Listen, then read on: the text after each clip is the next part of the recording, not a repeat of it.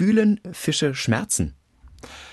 Ja, also man würde vielleicht spontan als Tierfreund natürlich sagen, selbstverständlich fühlen Fische Schmerzen, aber die Frage ist schon berechtigt, denn woher wissen wir das eigentlich? Es hat ja noch niemand einen Fisch vor Schmerz schreien hören, was natürlich daran liegt, dass Fische nicht schreien können. Und unter Wasser ist das auch ein bisschen schwierig. Das oder? ist der Punkt. Und, und wenn man es ganz philosophisch betrachtet, muss man ja letztlich sagen, die Frage wird sich nie mit hundertprozentiger Sicherheit beantworten lassen, einfach weil es prinzipiell unmöglich ist, objektiv zu messen, was ein anderes Lebewesen empfindet. Aber dieses philosophische Dilemma hilft uns jetzt nun mal nicht weiter. Man kann auch pragmatisch an die Sache rangehen.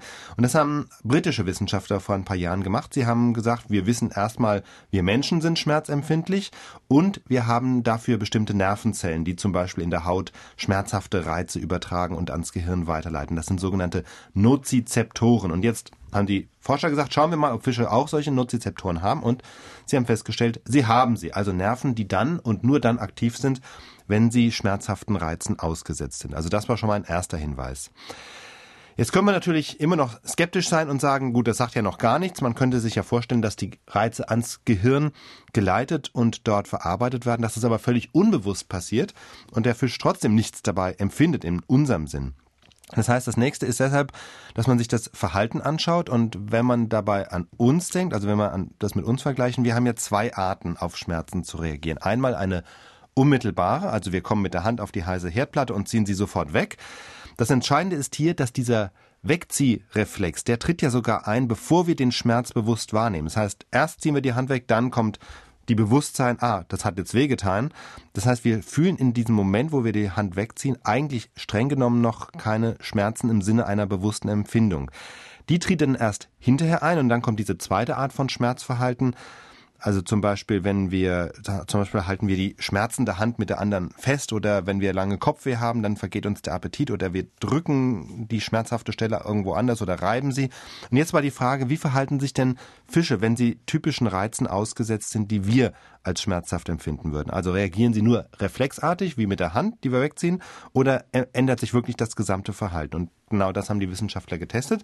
Das heißt, die haben den Fischen Schmerzen zugefügt. Besonders human klingt das aber nicht, oder? Äh, das stimmt, ja. Was haben die denn mit den Tieren gemacht?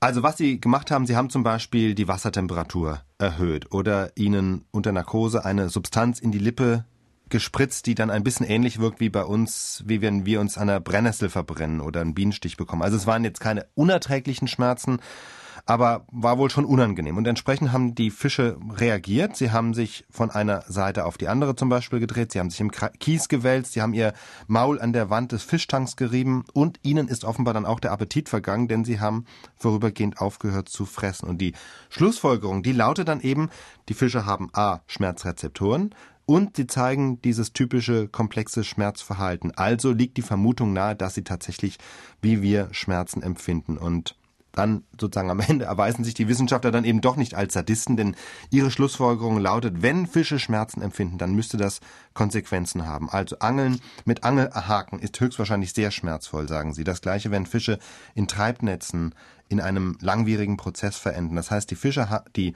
Forscher, die Forscher haben als Ergebnis ganz klar festgestellt, dass die heutigen Fangmethoden für Fische tatsächlich sehr schmerzhaft sind und man sich schon die Frage stellen kann, ist es in Ordnung?